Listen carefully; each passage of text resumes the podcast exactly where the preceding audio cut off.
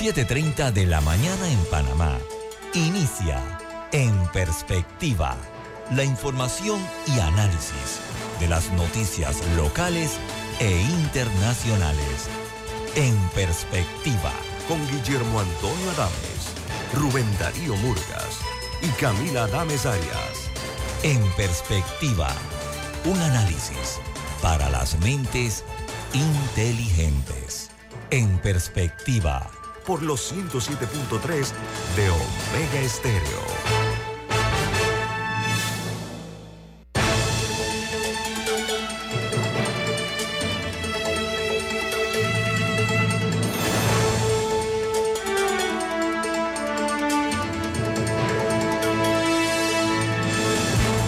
Bienvenidos. Esto es En Perspectiva, un programa para la gente inteligente como usted. Hoy es 5 de octubre del año 2023 y este programa es presentado por Café Lavazza, un café italiano espectacular que puedes pedir en restaurantes, cafeterías, sitios de deporte o de entretenimiento. Les da la bienvenida a En Perspectiva.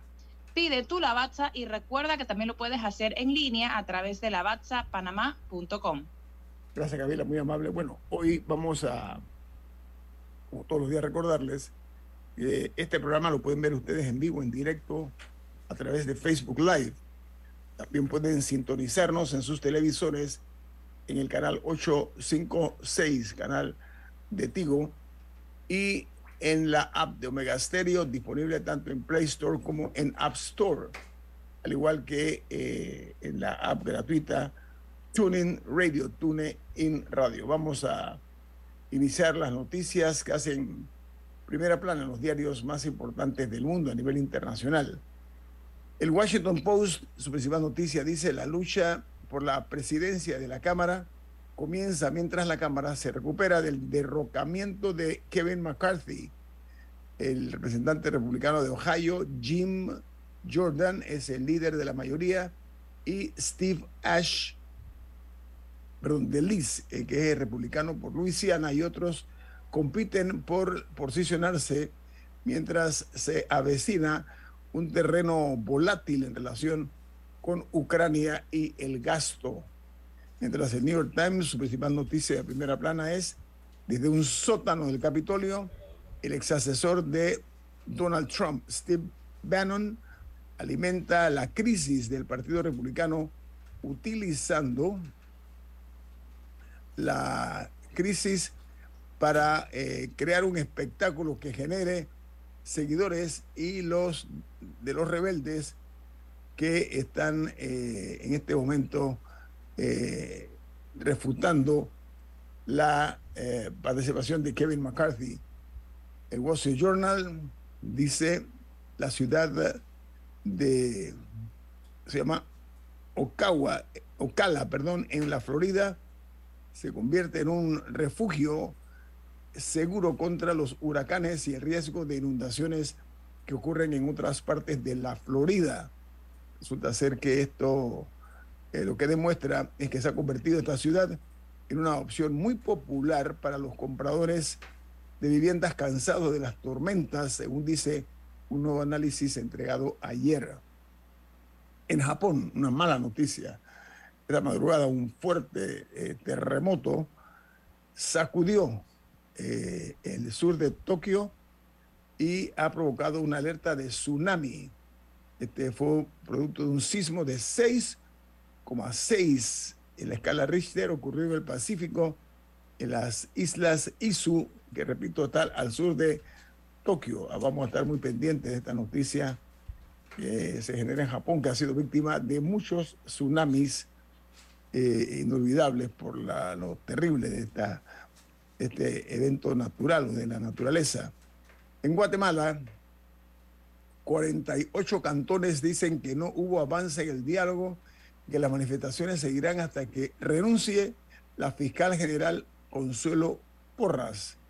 Se reportan además varios bloqueos en 25 puntos cerrados en las carreteras. En el tercer día, consecutivo de protestas en Guatemala.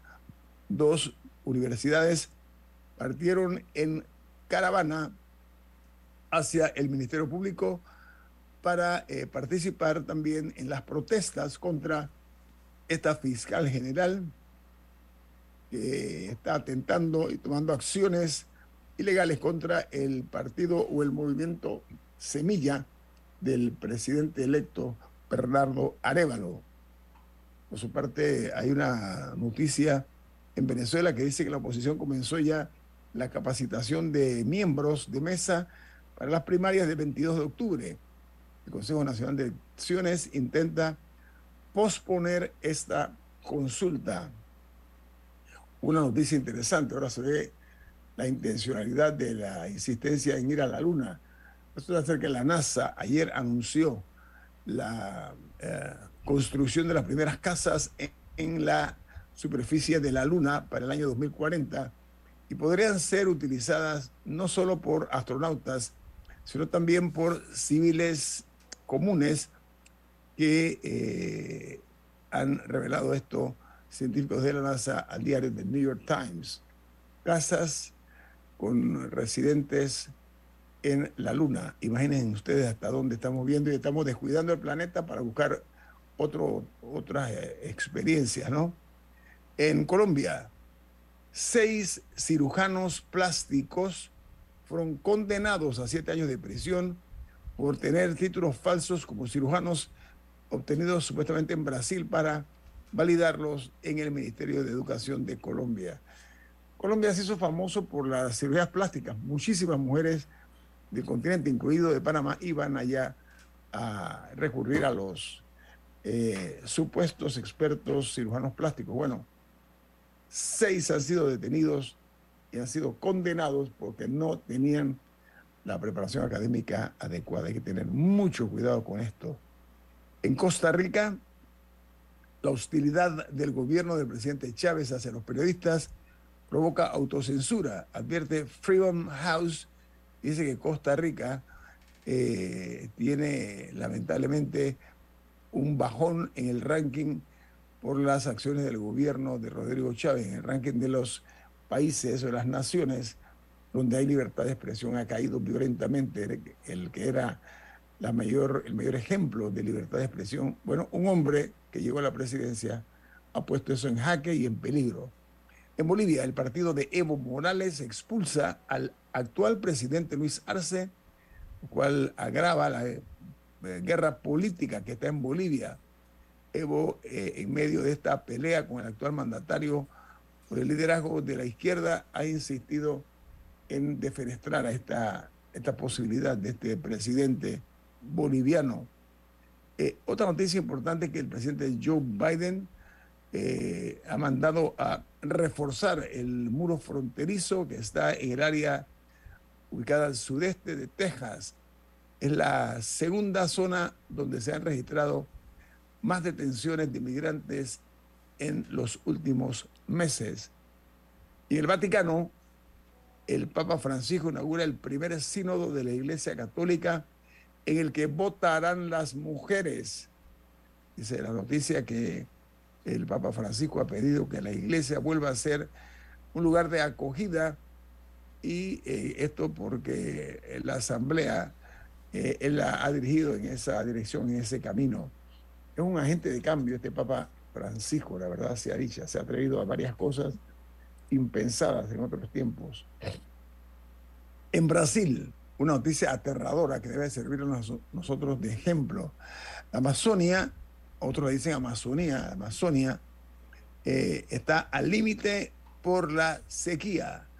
Dice que el bajo caudal de los ríos en el norte de Brasil impide la navegación y que es la única manera de llegar eh, a las miles de comunidades que están en, en, la ribera de los ríos y cercanos y que están a punto de quedarse sin agua y sin comida. Las fotos, para que tomemos conciencia, son realmente impactantes, las fotos que hay los barcos varados no se pueden mover, se han perdido las mercancías, hay pueblos que están en peligro.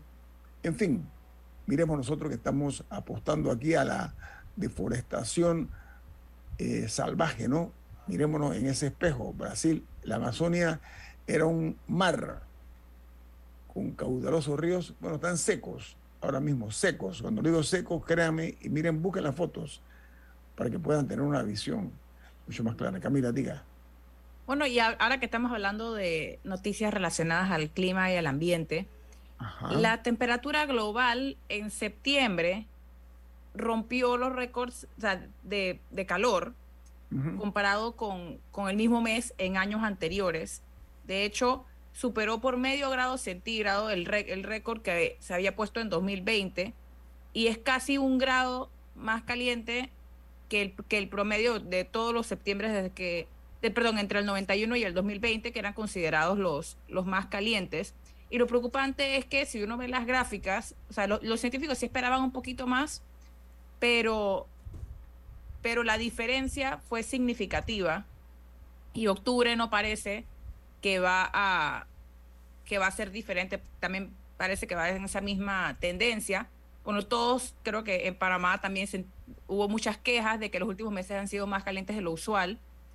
Y eso ha sea, lo que les comenté fue un promedio global, eso obviamente varía por área. Por ejemplo, Europa, Europa estuvo calentísimo, casi dos grados y medio más de lo usual.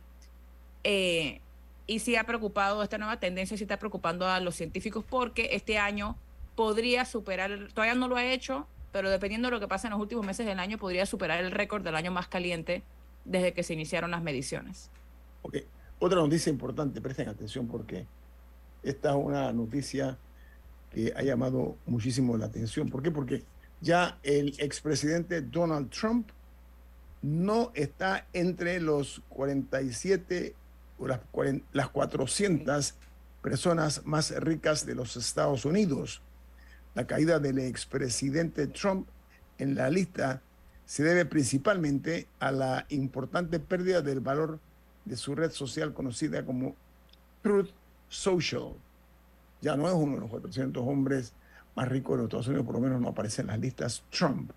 En Ecuador, la fiscalía quiere revisar los teléfonos celulares del círculo más cercano al asesinado candidato presidencial Fernando Villavicencio, que recuerdan ustedes fue ultimado a balazos. Hay 13 sospechosos que están siendo procesados por el crimen. Este interés por que se conozcan quiénes fueron los que estaban tras bastidores en el crimen de este candidato presidencial, bueno, los Estados Unidos había ofrecido y ha ofrecido una recompensa de 5 millones de dólares a quienes brinden información para lograr la detención de los que ejecutaron no únicamente el crimen, sino que los que fueron los masterminds, como se dice en inglés. En México dice que la Cámara Nacional de Autotransporte se ha referido a la revisión en la frontera y ha detenido más de 15 mil camiones de exportación que trasladaban mercancías por 1.500 millones de dólares. Están varados en la frontera con los Estados Unidos. Y cerramos en Argentina, donde el presidente Alberto Fernández, en un largo discurso en balance de su gestión, criticó a la justicia, pero no se refirió a la inflación y mucho menos a la situación que tienen con el dólar. Vamos al corte comercial. Esto es En Perspectiva, un programa para la gente inteligente como usted. En Perspectiva, por los 107.3 de Omega Estéreo.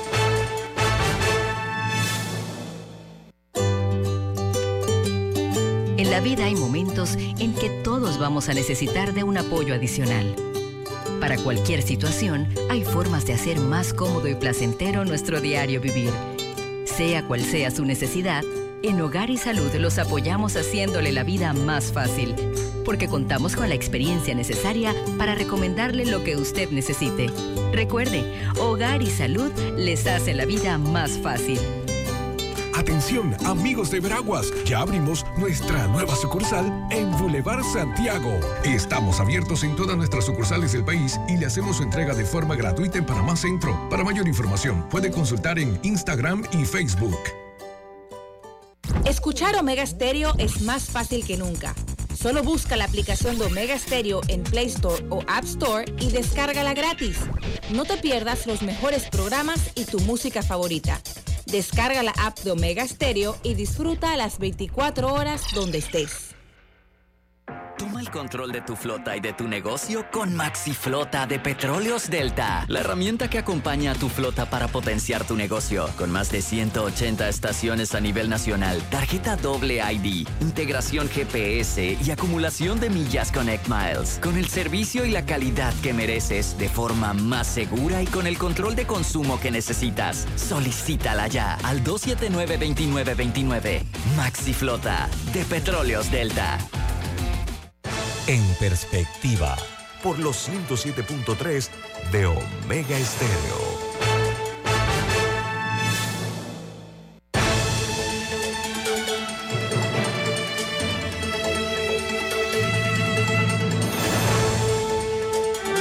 Hay una frase un poquito trillada, pero muy cierta, que dice que cuando los pueblos desconocen su historia están condenados a repetirla. Pues ¿saben qué? Nosotros en este programa hemos hecho en forma muy, muy sistemática la desclasificación de eventos históricos con los propios protagonistas que nos han contado qué pasó tras bastidores, la parte de la historia que es desconocida. Eh, mencionamos antier con el doctor Rodrigo Noriega, miembro del equipo de En Perspectiva, el tema del aniversario del golpe militar al general Manuel Antonio Noriega y desclasificamos algunas cosas. Sin embargo, yo les he reiterado en múltiples ocasiones a ustedes y he recomendado con todas las consideraciones propias que se merecen ustedes de mi parte un libro que se llama Los Comandantes. Este es el libro. Aquí está.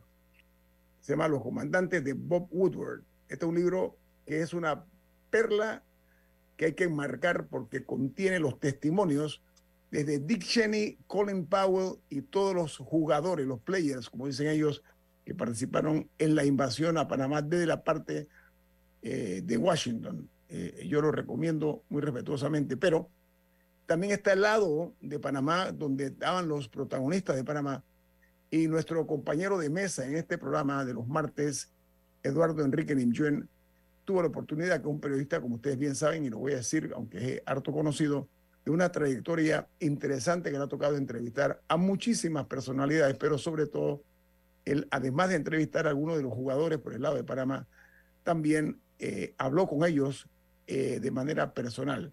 Eduardo Ninyuen eh, tiene testimonios que eh, van a escuchar ustedes que vamos a desclasificar la historia, así que presten mucha atención porque debo confesar que yo desconozco algunas de las cosas que Eduardo, en su carrera periodística, exitosa por cierto, sí domina. Yo les voy a leer un fragmento aquí nada más de este libro que se lo recomiendo, de verdad se llama Los Comandantes. Dice Bob Woodward, que es el, autor, él dice que en Panamá, recuerden que eh, ellos mantenían en secreto absoluto eh, los planes de la invasión.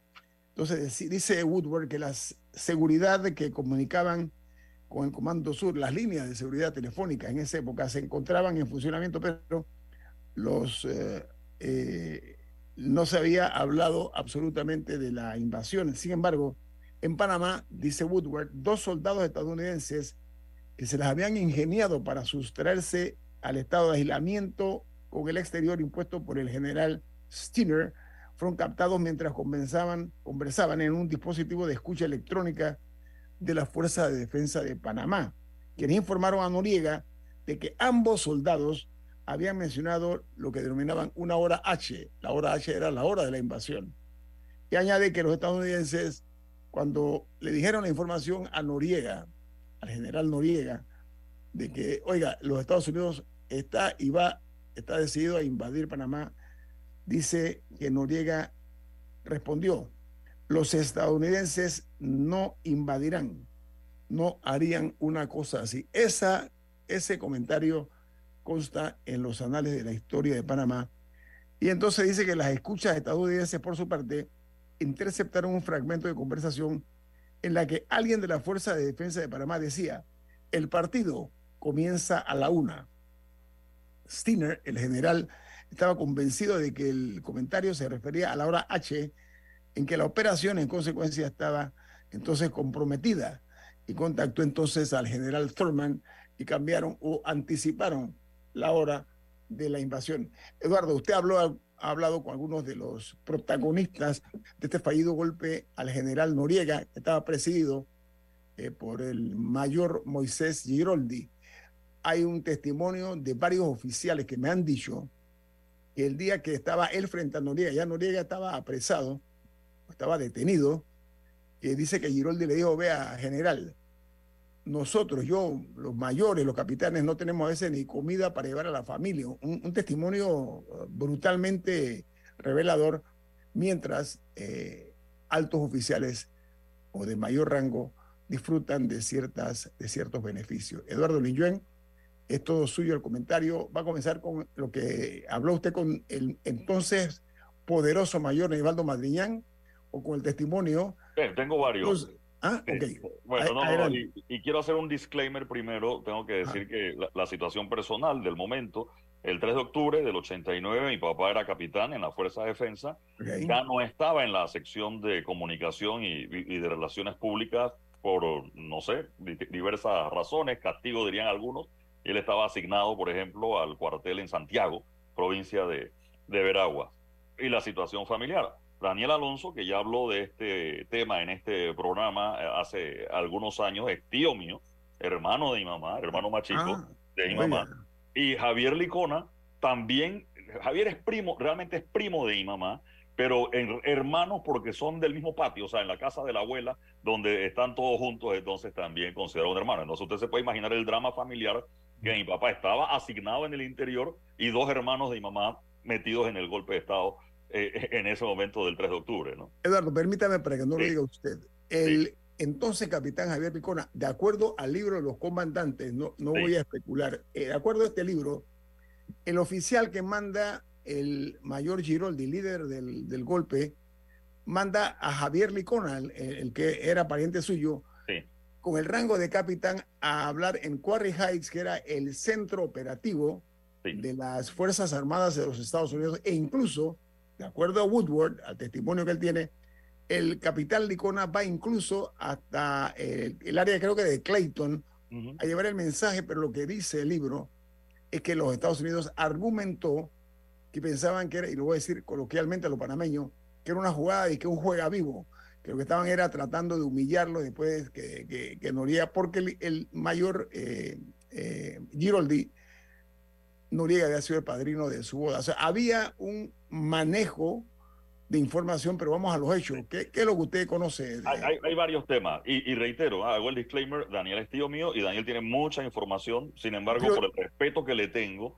yo no le pregunto a él sobre ese tema porque él tiene que desclasificarlo, él es lo que yo creo. él lo hizo aquí en este programa. Él lo hizo y, este y, tiene más, ¿eh? y, él ha dicho que, él se ha comprometido a, un libro y algunas cosas sobre, sobre ese tema. Mire, yo hablé con Javier Licona, que no hablaba mucho, hombre de pocas palabras, tengo que decirlo, un oficial formado, eh, además con el curso especial de Caibil, ese que es una escuela de entrenamiento muy fuerte.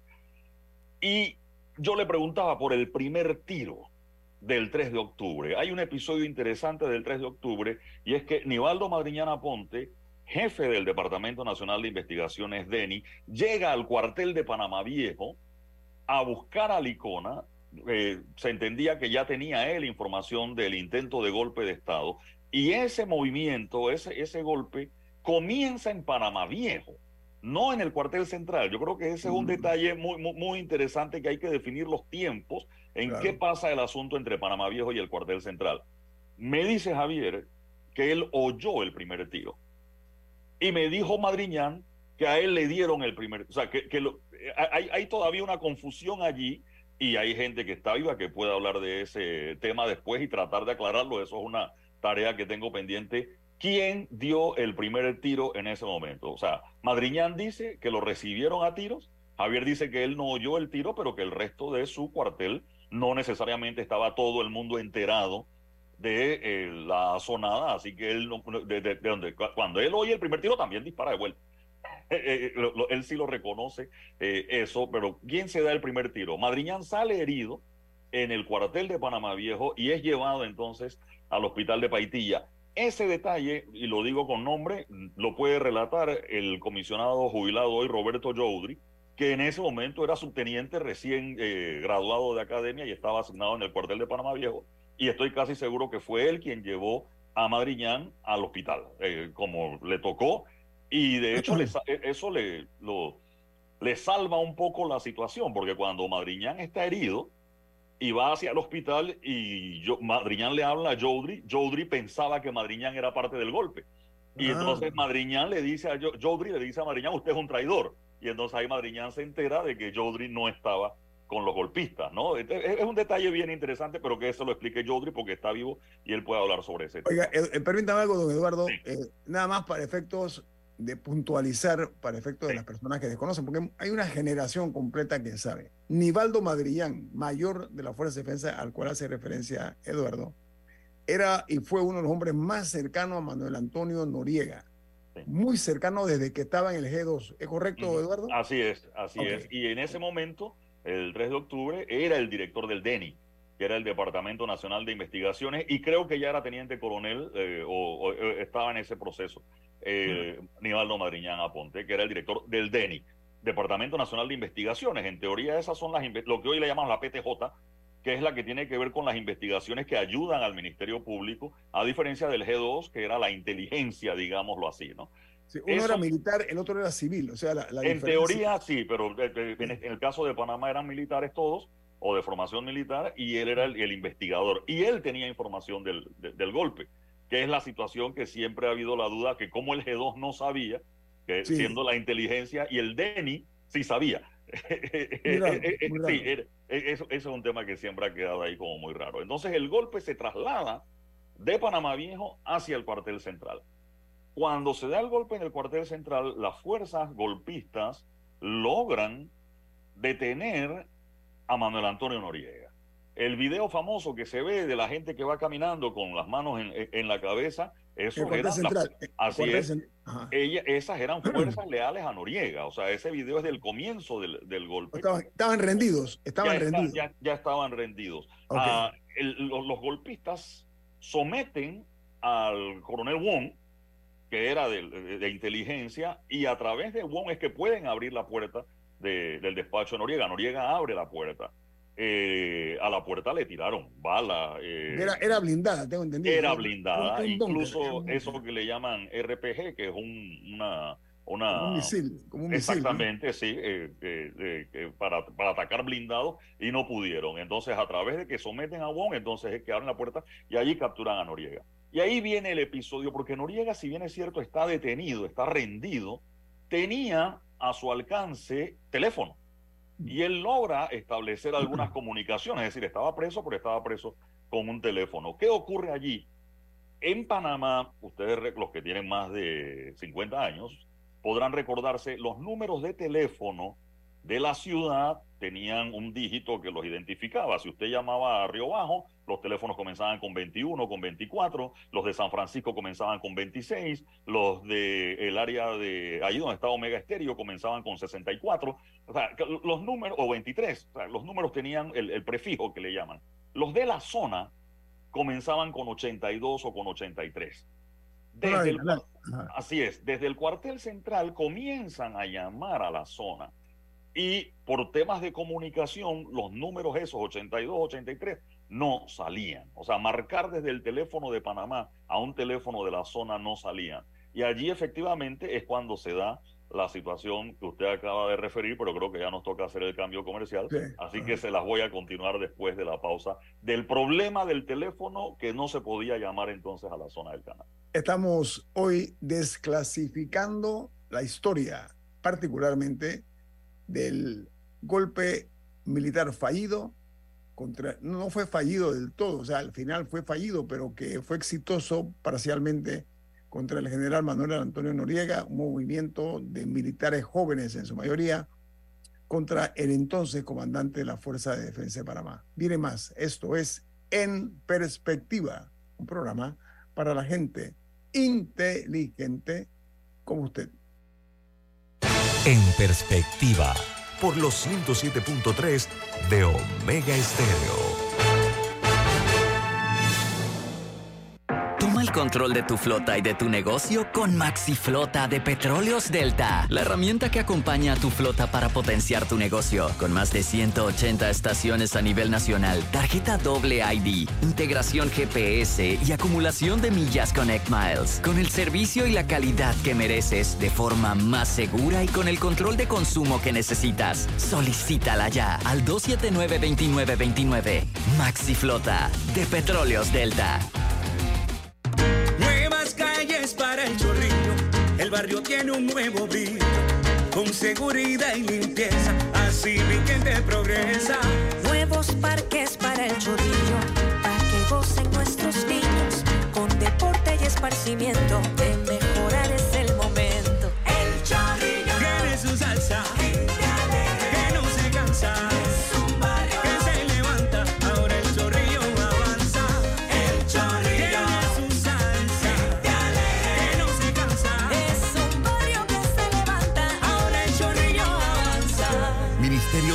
Públicas, Gobierno Nacional.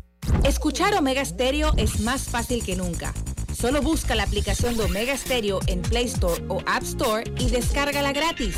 No te pierdas los mejores programas y tu música favorita.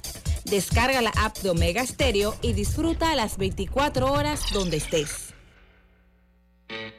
Raenco está de fiesta en su 33 aniversario y para festejarlo, en octubre te regalamos el 7% en los departamentos de hogar, línea blanca, aire acondicionado, audio y video, tecnología y llantas. Aprovecha, en octubre te regalamos el 7% y lo mejor es que puedes comprar todo con el plan de compras 56, donde pagas la mitad y el resto a seis meses sin intereses. Raenco está de fiesta y tú eres el invitado especial en esta gran celebración.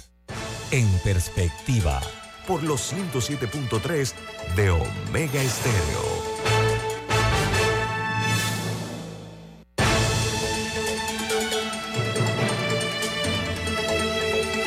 Mira, usted tiene un mensaje importante. ¿De qué se trata? Amplios canales de navegación diseñados para la seguridad de tus maniobras. Buena calidad de agua de mar en contacto con el casco de tu yate. Servicio de travel lift y patio de astillero. Seguridad 24 horas. Asistencia de personal calificado. Tarifas fijas con pagos mensuales acerca de tus destinos favoritos.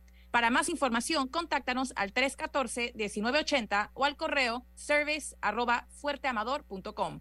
Flamenco Marina, 25 años navegando contigo. Bueno, estamos compartiendo con ustedes, amigos, una desclasificación del golpe militar contra el general Manuel Antonio Noriega, un golpe militar eh, que decidieron eh, dar los oficiales eh, de rango mediano, eh, eh, presidido por el entonces mayor Moisés Giroldi, con varios capitanes. Todos, o en su mayoría los líderes, fueron ejecutados, fueron asesinados brutalmente a mansalva en lo que se conoció como la masacre de Albrook. Hoy tenemos una combinación de libro Los comandantes de Bob Woodward que narra o relata la versión de los Estados Unidos con testimonios que van desde Dick Cheney, Colin Powell y todos los demás hacia abajo.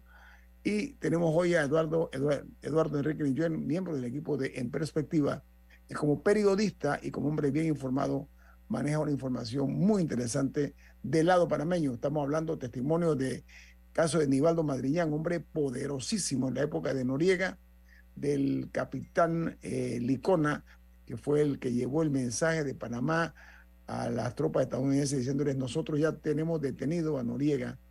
En fin, adelante Eduardo Lillón para no perder tiempo.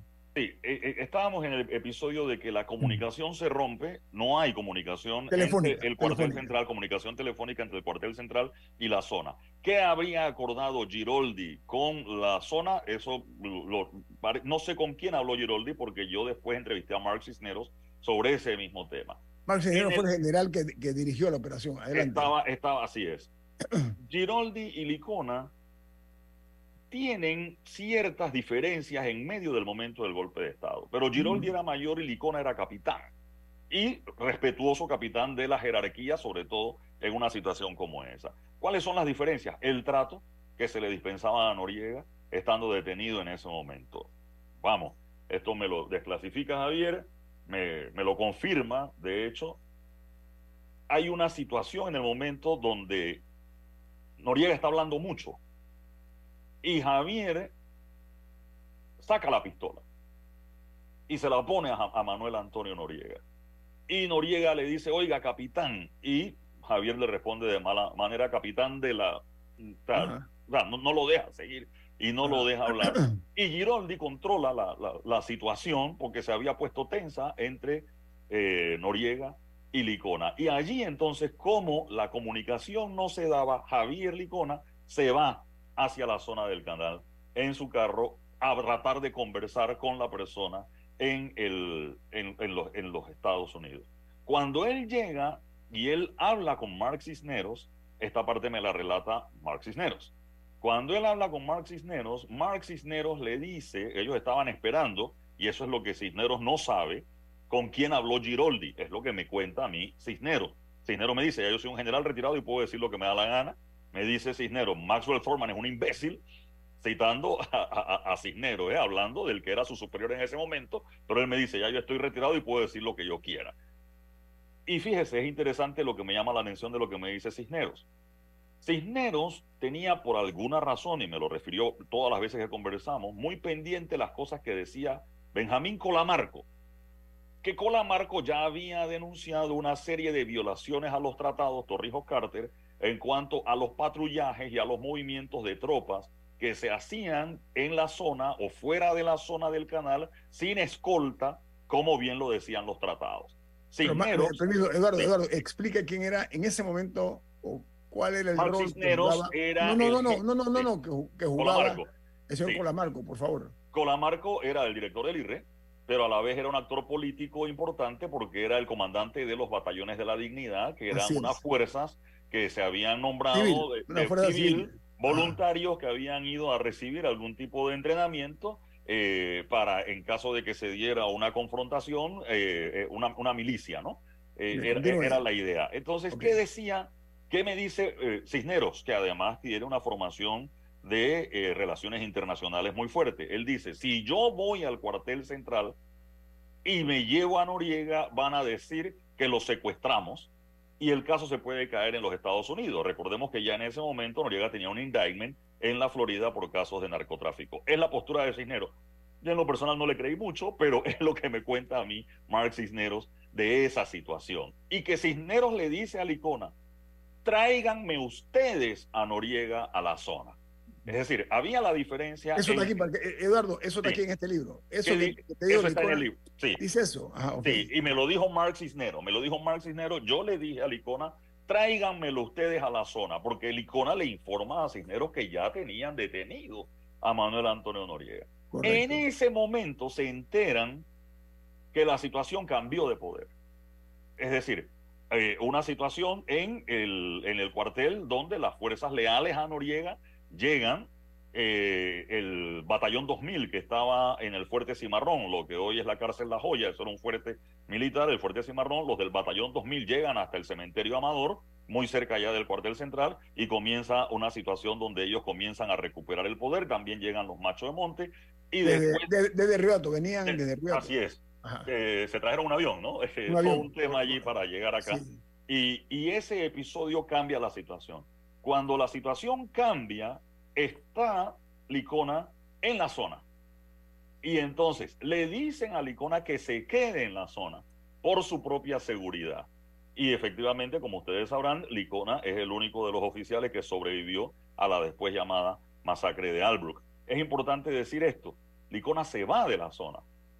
A pesar de la advertencia del Comando Sur de que se quede en la zona por su seguridad, Licona se va a la escuela profesional a buscar a su esposa, eh, que era profesora allí, y a, su, a la casa a buscar a su familia, intentó llevarse a uno de sus hermanos, no, no pudo, y se regresa entonces para la zona, ahí sí va a Clayton, y entonces en Clayton regresa con su familia y desde allí se queda él y dos soldados más que lo habían estado acompañando eh, en la misión a ir a hablar con, con Mark Eduardo, ese Eduardo, momento, ¿no? otro fragmento, un fragmento que, que quiero pedirte, porque tú tienes que haber conversado eso con...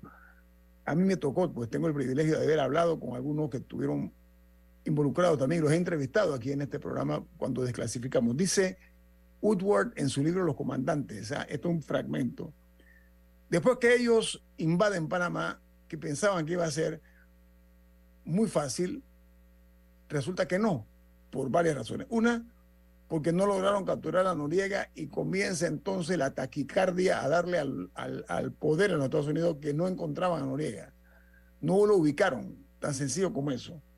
Pero además de eso, comienza, ellos tenían el que se llamaba el Situation Room, donde tenían pantallas de televisión que veían en directo lo que estaba ocurriendo. Las noticias malas llegan del comando aquí en Panamá.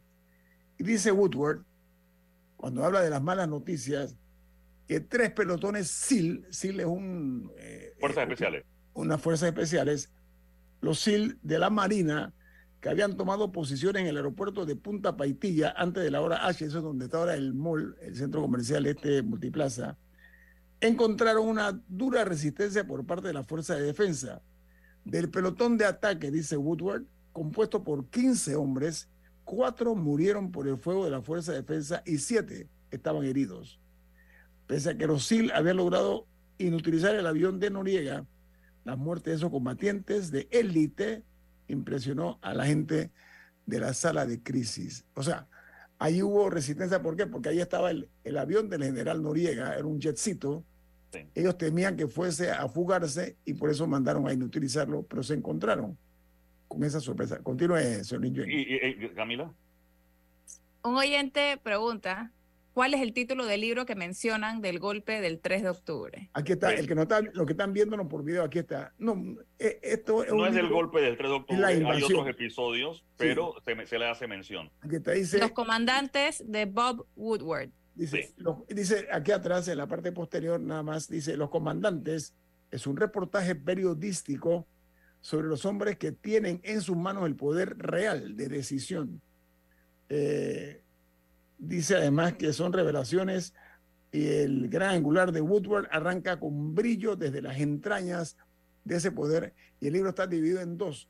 Uno, la guerra de Kuwait, cuando los Estados Unidos invade Kuwait, recuerdan ustedes, y la otra mitad es la invasión a Panamá. Continúe desclasificando, don Eduardo. Puedo recomendar, eh, yo tuve una conversación con John Dinges. John Dinges fue Ah, profesor cómo no. mío él, eh, de, de un curso especial, es profesor de periodismo en la Universidad de Columbia.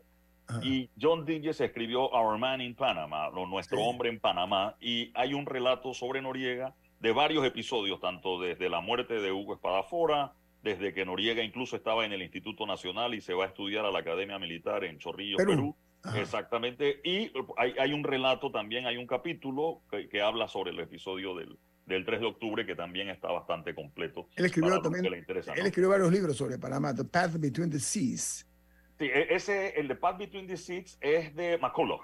De Macron, Eh, perdón, gracias. de No, no, de- de Dingue era el sí. nuestro hombre en Panamá. Pero hay John otro libro Dinges también. tiene Ajá. Our Man in Panama, también tiene lo de El Cóndor, que es sobre Chile, su esposa es chilena y él estaba vinculado al tema chileno sobre la Operación Cóndor y la muerte de Letelier. Eh, e- El ese- general, el general Contreras, ¿no? El temido jefe de la DINA. Así es. El- e- en ese libro él habla sobre ese tema, sobre el asunto del asesinato de Orlando Letelier, Letelier. que se llama eh, Asesinato en el Camino de la Embajada, y el- Los Años del Cóndor, que es sobre Pinochet también. Sí, Así es la que- operación, la operación que montó Pinochet con el, el general Contreras para tener espionaje entre los grupos disidentes en el cono sur. Temido, mataron mucha gente. Pero Eduardo, te, te doy Sí. una, una perla declarativa en el libro de los comandantes. Dice, y, y cito, dice, antes de la invasión, la creencia aceptada en el Pentágono era que Noriega moriría peleando antes que dejarse aprender. Sin comentario de mi parte. Adelante. No, hay, hay un episodio, creo que se comentó de la invasión sobre ese tema, y es que, que si Noriega estaba en el Ceremi, usted mencionaba la siesta, porque ese era el nombre anterior, la siesta, Ajá, el Hotel La ajá, Siesta. correcto, así es. eso, eso pasó a ser el club de oficiales, digamos así, de la Fuerza de Defensa, y se llamaba entonces Centro Recreativo Militar.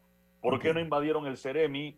Vamos, si era un ente civil, pero eh, técnicamente era un objetivo bombardeable, digámoslo así, porque era un club de oficiales. Entonces, hay, Claro. hay- hay- y custodiado, eh, si bien ese lo trabajaban muchos civiles, etcétera. Hay un tema allí, yo sí creo que los, que, lo- que los norteamericanos nunca supieron dónde estaba Noriega. Se ha especulado eso de que estaba en el Ceremi. Él estuvo allí, pero estuvo mucho antes de medianoche. Es decir, él se habrá ido a las 9 o 10 de la noche. Él- porque llegó la invasión, la invasión, estuvo en Colón en el día. Colón, sí. Y la invasión, debo decirlo también, confirmado por Mark Cisneros, las primeras escaramuzas fueron cerca de las 11 y 15, 11 y media de la noche, tanto en Colón como en el área cercana a la Asamblea Nacional, sobre todo hacia San Miguel, eh, allí que es el límite de Panamá con la zona, como se llamaba el límite, eh, si bien es cierto, eso ya había revertido a Panamá, pero en ese sector hubo enfrentamientos, la unidad de comandos de Panamá tuvo enfrentamientos con SEALs de los Estados Unidos en ese punto. Así que la invasión, que hoy recordamos el 20 de diciembre, técnicamente fue el 19 de diciembre más que el, De, de un corte, más que el Eduardo. 20, ¿no? Al regreso, más desclasificación aquí en este su programa En Perspectiva, desclasificación del fallido golpe contra el general Manuel Antonio Noriega el 3 de octubre del año 1989. Viene más. En perspectiva, Por los 107.3 de Omega Estéreo. El Gobierno Nacional, a través del MOP, informa que continúan los avances a muy buen ritmo en la ampliación a seis carriles del viaducto La Chorrera, un proyecto que mejorará la vida de más de dos millones de panameños que utilizan la vía interamericana diariamente, trayendo beneficios económicos y turísticos a la región de Panamá Oeste. Además, sumando arriba de 250 plazas de empleo. Un proyecto hecho por un gobierno en acción. Prometido, cumplido. ¿Les suena esto? Ofertas, pedidos, facturas, órdenes de compra, entrega, contratos, recibos, etc. Los documentos importantes están ahí, en algún lugar. Ojalá supiera dónde y cómo encontrarlos cuando realmente los necesita, sin perder tiempo. Ha llegado la hora de la gestión documental electrónica. Los documentos se escanean y guardan digitalmente de forma automática y centralizada. Llámenos al 209-4997 para un demo sin compromiso. Solutexa, expertos en digitalización y gestión en perspectiva, Por los 107.3 de Omega Estéreo.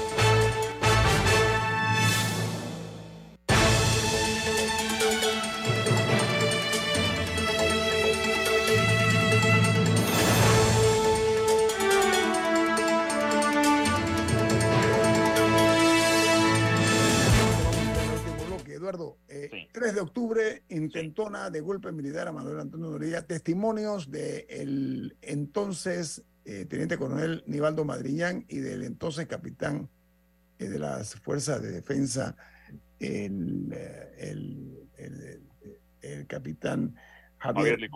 Adelante. eh, Hablo con Madriñán. Madriñán no tiene mayor referencia del golpe del 3 de octubre porque él queda herido en el cuartel de Panamá Viejo y lo llevan al hospital.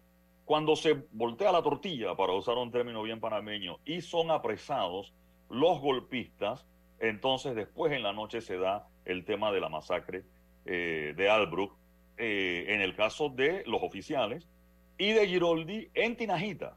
Es importante decirlo, fueron dos episodios distintos, porque en la ejecución de Giroldi se hace en Tinajita.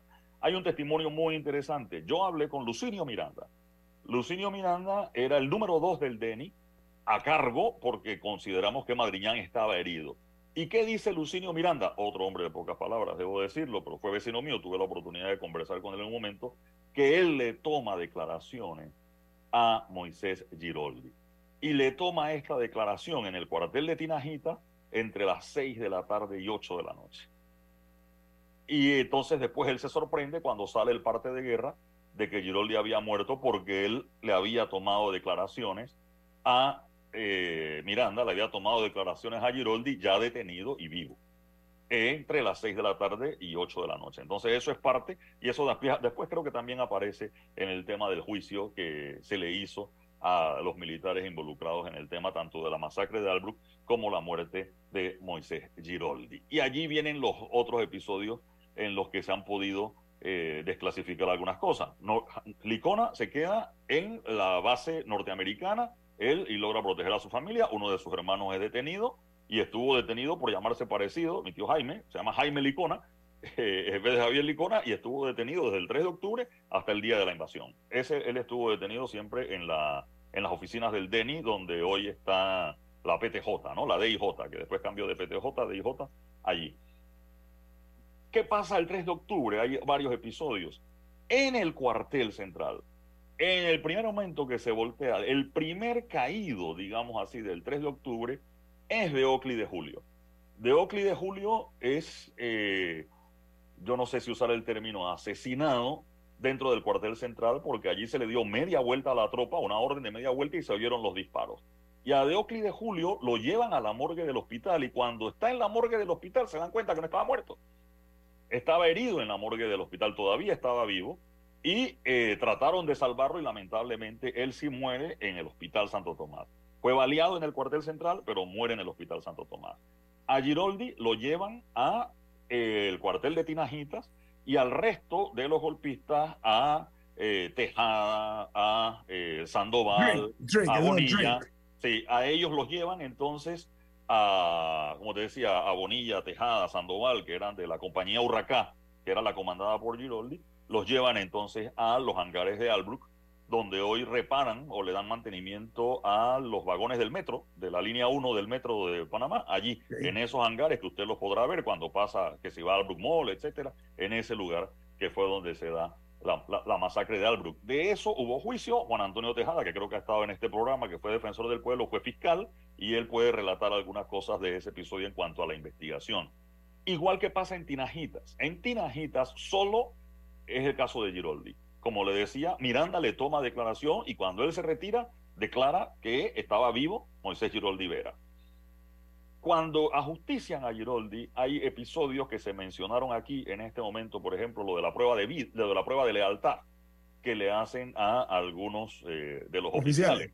Por ejemplo, la UESAT, que era la Unidad Especial Antiterror, tenía su cuartel y que incluso varias veces cuando había viajes al interior, etcétera, se encargaba de la seguridad del comandante tenía su cuartel en la isla Flamenco, que se menciona aquí en este programa ahora por, el tema de publicidad, pero la isla Flamenco era la última isla y era una especie de búnker. ¿Cómo era posible que el batallón 2000 que estaba en La Joya, o sea, La Joya, el batallón 2000 que estaba en La Joya, eh, ahora lo que se conoce como La Joya o el Fuerte Cimarrón, pudo llegar al cuartel central primero que la UESAT que sus oficiales entrenados podían nadar, y de hecho lo hacían como parte de sus prácticas, desde eh, Amador hasta el Maracaná, el mercado periférico que está ahí en el Chorrillo, que es una distancia que incluso cuando seca la marea pueden cruzar eh, caminando por esa zona. Ese era un cuestionamiento que se le hizo, por ejemplo, a la UESAT, y allí es donde se vincula y se menciona a Ramón Díaz, que era el capitán jefe de la UESAT, en el juicio. Un argumento, debo decir, genial eh, de la abogada Belfont, eh, de, él exactamente cuando, cuando se da lo del juicio. A él le piden esa prueba de lealtad. Matan a Giroldi eh, con un tiro de metralladora, con una ráfaga de metralladora, y le piden a él que lo remate. Y su testimonio, debo decirlo, fundamental y fuerte, contundente, donde él dice, yo sabía que estaba muerto, y le disparo entre la intercostal derecha 1 y 2, algo así, donde él sabe que no hay órganos eh, vitales y además que él, no falla. Es decir, era un tirador certero, antiterror, que por formación dispara dos veces a la cabeza. Él disparó un solo, un solo tiro entre la en un punto donde no había órganos vitales y que él no fallaba además. O sea, su, puntería era exacta. O sea, ese argumento realmente es contundente y lo, absuelve eh, dentro del, juicio eh, que se da en ese caso, a pesar del tiempo que estuvo detenido porque estuvieron en detención preventiva. ¿no? Eso en el caso de Giroldi, que reitero, se dio en Tinajitas, a diferencia del resto de los otros eh, oficiales que fueron ajusticiados en, los hangares de Albrook. Y Julio, que se, se incorpora a ese grupo dentro de los muertos, dentro del proceso, sin embargo, la muerte de Julio fue en el hospital. Eh, estaba, reitero, lo dieron por un muerto después de que le disparan en el cuartel central. Él llega a la morgue y estando en la morgue se dan cuenta que está vivo. Imagínense el susto de los que trabajan en la morgue, donde alguien que, que, creen que ya está muerto eh, estaba vivo. Y entonces es el que fue, eh, lamentablemente falleció en el hospital, no sobrevivió a pesar de los esfuerzos que se Eduardo, este libro de los comandantes, no yo no soy amigo de Bob Woodward, tuve el gusto de conocerlo en Washington, pero no somos amigos, así que no estoy. Yo lo vi en una charla nada más hace Una defensa ultranza de, de, Woodward. Estoy permitiéndome compartir con ustedes una experiencia que yo viví cuando leí este libro, que voy a leerlo por segunda vez, dicho sea de paso. Siempre se ha dicho la pregunta, ¿por qué una invasión y por qué no capturaron a Noriega? Lo dijimos en el programa del martes con el doctor Noriega. Según Woodward, dice que hay una parte donde el comandante Colin Powell le presenta eh, una opción al presidente que era cuchara azul, así denominaron esta operación, y que el presidente Bush preguntó, ¿por qué mejor no nos limitamos solo a aprehender a Noriega? Demuéstreme por qué no podemos hacerlo con una fuerza más reducida. O sea, Bush, aquí se salva un poco Bush de esa responsabilidad, porque supuestamente, de acuerdo a Woodward, Bush, eh, Bush no, no, no creía en una invasión masiva como la que se dio, sino una operación que estoy de acuerdo que era mucho más fácil llevarla a cabo, Eduardo. Sí, desmantelar las fuerzas de defensa. Es lo Sí, que dice, es lo que dice, es. lo que dice el era lo- libro. eso después fue el objetivo, es lo que me dijo a mí Mark Cisneros en una Sí. entrevista. Reitero, yo hablé con Mark Cisneros, mi entrevista formal era sobre el tema de la invasión. Lo del 3 de octubre fue fuera del, de, de micrófono, ¿no? Lo del off the record, porque a mí me interesaba, yo le expliqué al, al principio del programa la, la relación personal que tengo con el episodio. Eh. Eduardo, y, y tenemos que 3 de irnos lamentablemente, pero cierro la perla declarativa esta que está aquí. Él dice que lo que le dieron a Bush era, si nosotros nada más tumbamos a Noriega, como usted propone, el problema es que vendrá otro maleante de los que lo acompañan a quedar como comandante y seguirá el reino de terror. Camila, rapidito, un minuto. Sí, no, ya que estamos hablando de libros y cosas, un oyente dijo sabiamente que no dejemos para mañana lo que se puede hacer hoy. Así que Ajá. el premio Nobel de literatura, que se nos quedó por fuera de las Inter, se lo llevó John Fosse, que es un noruego, de hecho es el primer noruego en ganar el premio desde el año 1928, eh, que en ese caso, sí, desde el 28. Y eh, recordemos que el premio Nobel no se da por una obra específica, sino o sea, por, por una carrera literaria, o sea, por un conjunto de obras. eh, y bueno, ya ese fue es oficialmente el ganador del Premio Nobel de Literatura este año. Gracias, Camila. Gracias, Eduardo Enrique Nillón, por la información. Vamos a seguirla, eso no se queda aquí. ¿ah? Así que, eh, porque quiero eh, solicitarles a ustedes que nos permitan, amigos oyentes, rememorar episodio de nuestra historia, un episodio eh, que no se debe olvidar para que no se vuelvan a repetir este tipo de excesos. Camila, ¿quién despide en perspectiva? Café Lavazza, un café para gente inteligente y con buen gusto que puedes pedir en restaurantes, cafeterías, sitios de deporte o de entretenimiento. Despide en perspectiva. Pide tu Lavazza también con la opción de comprar en línea a través de lavazzapanamá.com. Nos vamos. Chao. Gracias. Ha finalizado En Perspectiva, un análisis para las mentes inteligentes. Por los 107.3 de Omega Estéreo.